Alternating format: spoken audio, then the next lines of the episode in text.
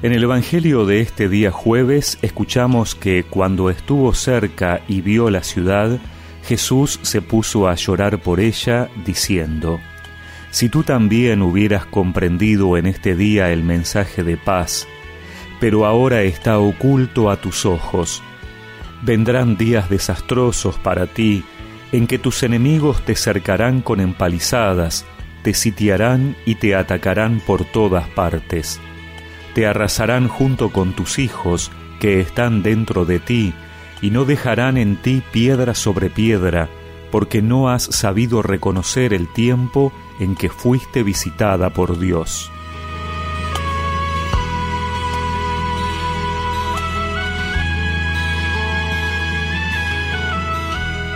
El viaje de Jesús a Jerusalén se está terminando, y al llegar y ver el templo llora esas lágrimas manifiestan la impotencia de Jesús.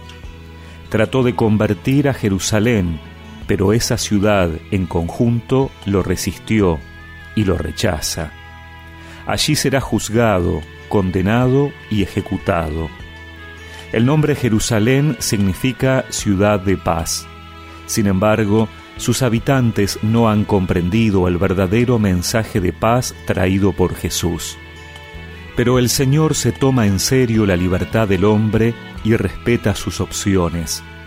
Más que manifestar su poder, llora y se contenta con gemir, si comprendieras.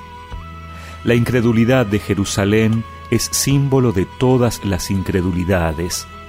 La incredulidad de aquel tiempo, símbolo de la incredulidad de todos los tiempos.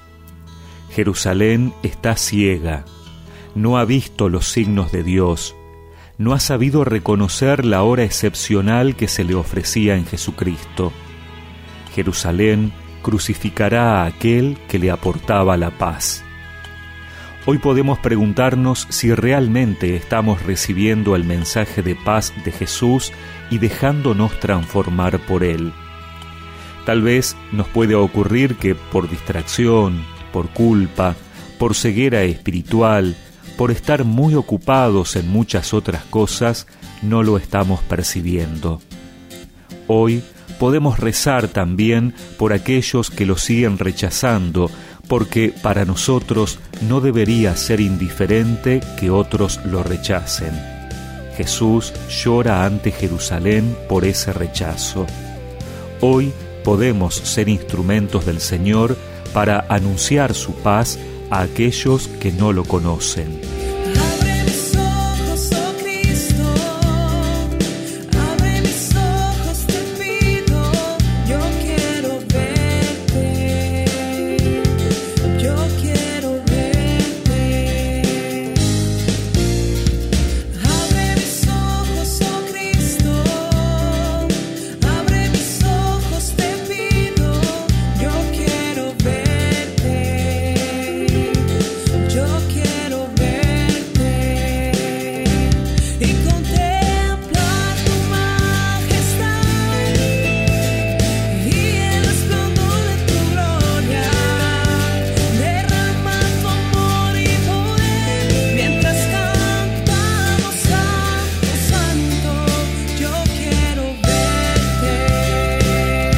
Y recemos juntos esta oración.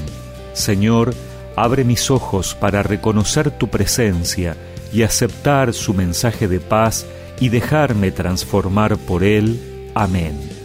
Y que la bendición de Dios Todopoderoso, del Padre, del Hijo y del Espíritu Santo los acompañe siempre.